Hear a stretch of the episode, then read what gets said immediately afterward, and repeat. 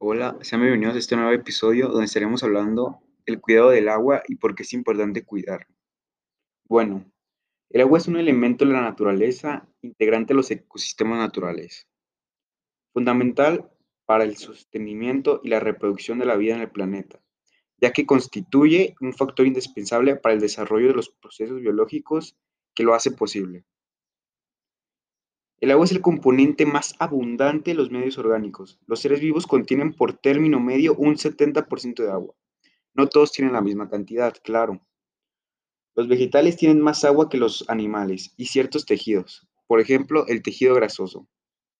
Contienen menos agua, tienen entre un 10% y un 20% de agua que otros, como por ejemplo el nervioso, con un 90% de agua. También varía con la edad, así los individuos jóvenes tienen más agua que los adultos. El agua es fundamental para la vida, un recurso crucial para la humanidad y para el resto de los seres vivos. Todos la necesitamos, y no solo para beber.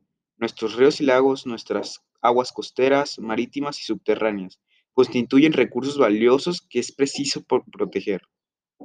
Asimismo, el agua contribuye a la estabilidad y el funcionamiento del entorno y de los seres y organismos que en él habitan. Es por lo tanto un elemento indispensable para la subsistencia de la vida animal y vegetal en el planeta.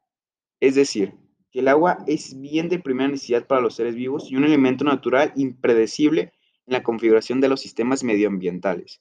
En este aspecto, este líquido vital constituye más del 80% del cuerpo de la mayoría de los organismos.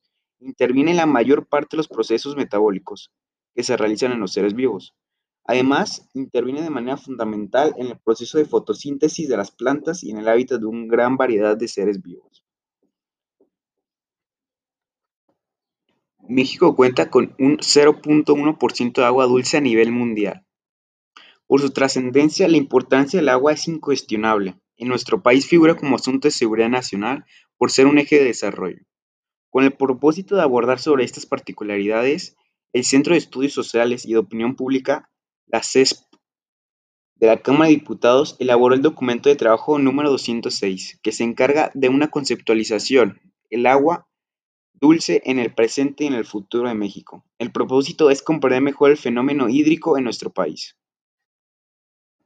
Bueno, espero les haya gustado este podcast y a ver si así todos nosotros podemos tomar conciencia de cuidar el agua, no solo en México, sino a nivel mundial, porque el agua es algo fundamental para poder vivir no solo para los humanos, sino para los animales, los vegetales, los ecosistemas, el planeta entero, ya que el planeta está, es casi el 80% agua es el planeta, pero lo tenemos que cuidar,